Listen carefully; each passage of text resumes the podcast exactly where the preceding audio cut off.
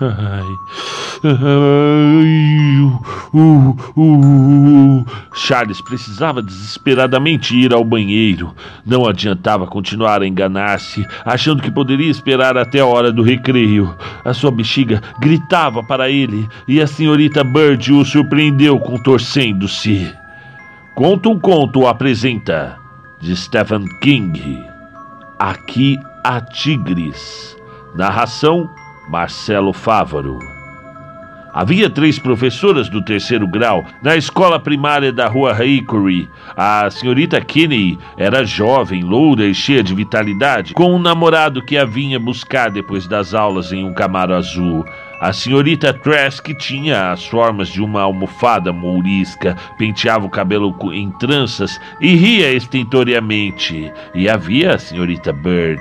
Charles sabia que terminaria liquidando a senhorita Bird. Ele sabia disso. Era inevitável, porque obviamente a senhorita Bird queria destruí-lo. Ela não permitia que as crianças fossem ao porão. O porão, dizia a senhorita Bird, era onde ficavam as caldeiras de modo que damas bem comportadas e cavalheiros nunca desciam lá, porque os porões eram desagradáveis, velhas coisas fuliginosas. Mocinhas e cavalheiros não vão ao porão, havia dito ela. Eles vão ao banheiro. Charles contorceu-se novamente. A senhorita Bird o fitou de banda. Charles, disse ela claramente, ainda apontando o seu ponteiro para a Bolívia. Você precisa ir ao banheiro? Kate Scott, no assento à frente dele, deu uma risadinha sufocada, cobrindo a boca prudentemente. Kenny Griffin riu a socapa e chutou Charles por baixo da carteira. Charles ficou vermelho vivo. Responda, Charles, disse animadamente a senhorita Bird. Você precisa urinar. Ela dirá urinar como sempre faz. Uh, sim, sim, senhorita Bird. Sim, o quê? Eu. Eu. Eu tenho que ir ao po, po, ao banheiro. Senhorita Bird sorriu. Muito bem, Charles. Pode ir ao banheiro e urinar. É o que precisa fazer lá? Urinar? Charles baixou a cabeça, condenado. Muito bem, Charles. Pode ir e da próxima vez, por favor, não fique esperando que eu lhe pergunte. As risadinhas sufocadas encheram a sala. A senhorita Bird bateu no quadro com seu ponteiro. Charles arrastou-se pelo corredor entre as carteiras na direção da porta, sentindo 30 pares de olhos pousados em suas costas. E cada um daqueles colegas, incluindo-se Kate e Scott, sabia que ele ia ao banheiro para urinar. A porta ficava a uma distância de pelo menos um campo do futebol. A senhorita Bird não continuou a aula, ficando calada até ele abrir a porta, passar para o corredor abençoadamente vazio e fechar a porta suavemente. Ele caminhou em direção ao banheiro dos meninos. Porão, porão, porão, se eu quiser arrastando os dedos ao longo dos frios ladrilhos da parede, deixando que escalassem o quadro de avisos, com os avisos pregados a percevejos e escorregassem levemente através da quebra o vidro em caso de emergência, caixa vermelha de alarme contra incêndios. A senhorita Bird gostava daquilo. Ela gostava de deixá-lo com o rosto vermelho em frente de Kate Scott, que nunca precisava ir ao porão. Isso era justo? E de todos os outros, filha da PUTA! pensou ele, soletrou a palavra, porque no ano anterior decidira que Deus não a consideraria um pecado se fosse soletrada. Entrou no banheiro dos meninos. Estava muito frio lá dentro, com um cheiro fraco, mas não desagradável, de água sanitária pairando acremente no ar. Agora, pelo meio da manhã, o banheiro estava limpo e solitário tranquilo e muitíssimo agradável, nada parecido com o cubículo enfumaçado e fedorento do Cinema Star no centro da cidade.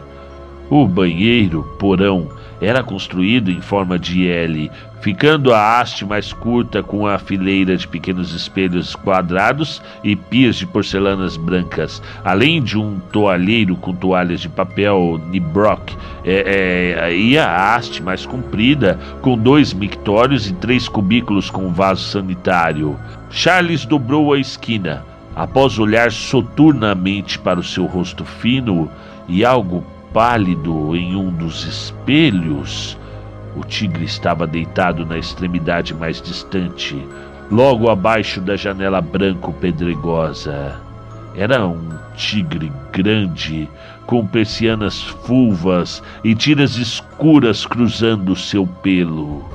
Ele ergueu os olhos alertamente para Charles, apertando as pupilas enverdeadas. Uma espécie de ronronar sedoso escapou-lhe à boca. Músculos lisos flexionaram-se e o tigre se pôs sobre as patas. A sua cauda agitou-se, fazendo pequenos sons de batidas contra o lado de porcelana do último mictório. O tigre parecia absolutamente faminto e muito perigoso. Charles correu, percorrendo de volta o caminho já feito.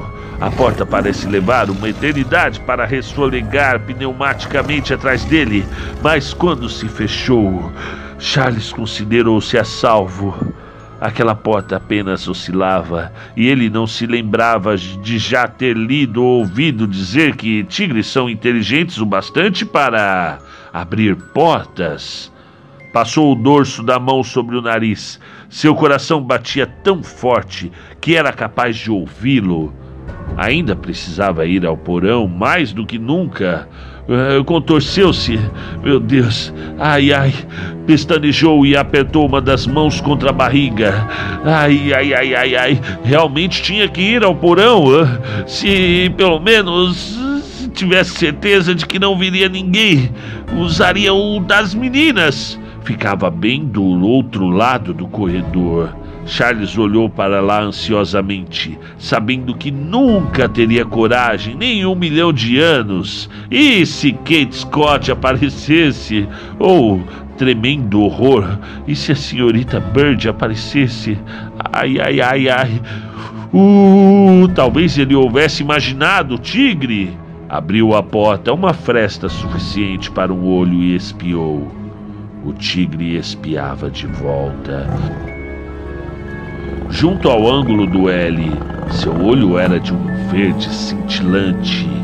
Charles fantasiou que podia distinguir um pequenino salpico azul naquele brilho profundo, como se o olho do tigre tivesse comido o seu próprio, como se. Ai.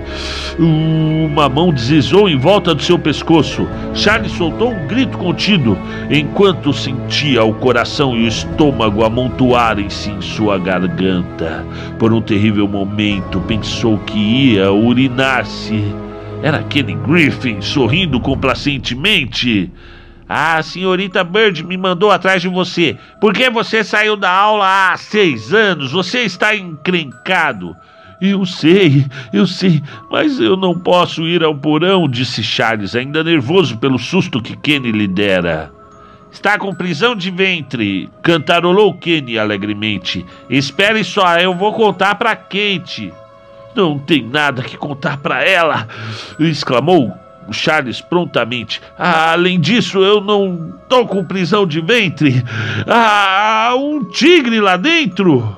E o que ele está fazendo? perguntou Kenny. Mijando? Não sei, respondeu Charles, virando o rosto para a parede. Eu só queria que ele fosse embora, acrescentou, começando a chorar. Ei, disse Kenny, perplexo e um pouco amedrontado. E se eu tiver que ir? E se não houver outro jeito? A senhorita Bird irá dizer que. Ora, vamos, disse Kenny, agarrando seu braço com uma das mãos e empurrando-o pela porta aberta com a outra. Você está inventando já estavam dentro do banheiro antes que Charles, aterrorizado, pudesse libertar-se e encolher-se contra a porta. Um tigre, disse Kenny enojado. Rapaz, a senhorita Bird matará você. Ele tá lá do outro lado. Kenny começou a caminhar ao longo da fila de pias. Pss, pss, pss, Não faça isso, sibilou Charles. Kenny desapareceu atrás da quina da parede. Charles disparou pela porta novamente e apertou-se contra a parede, esperando, as mãos cobrindo a boca, os olhos fortemente apertados, esperando, esperando o grito. Ai, ai, ai. Não houve grito nenhum. Ué.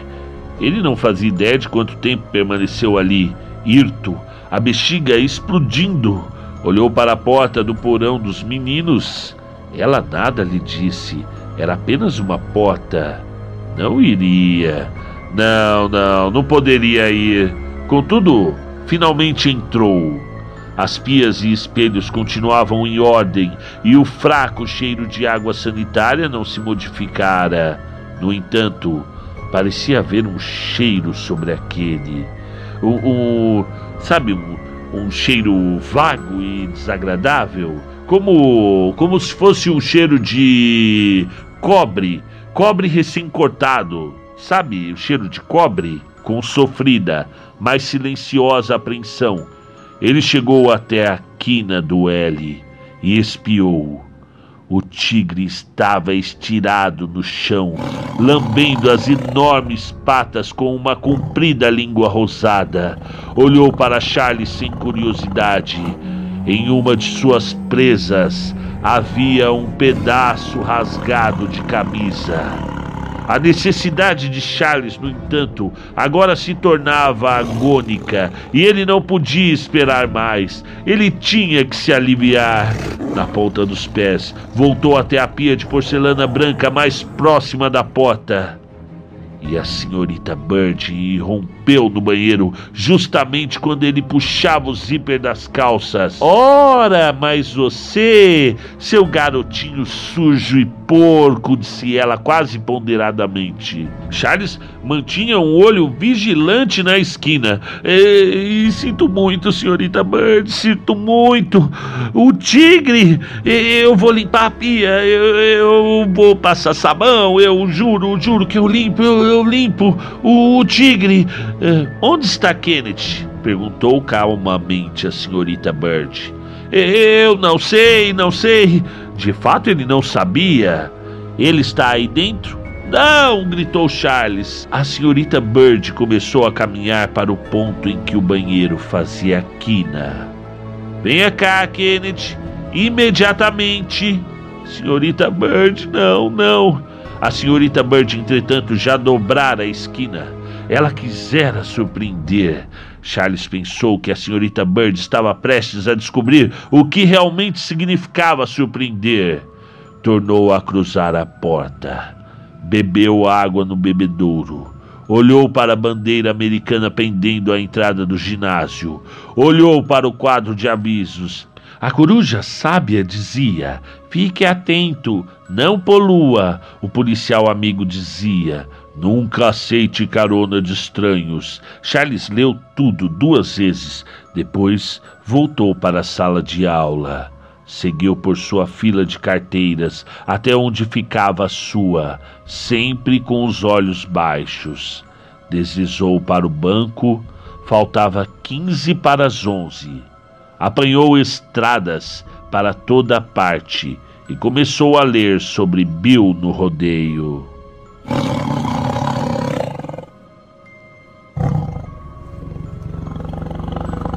Fim do conto. Aqui há tigres. Stephen King.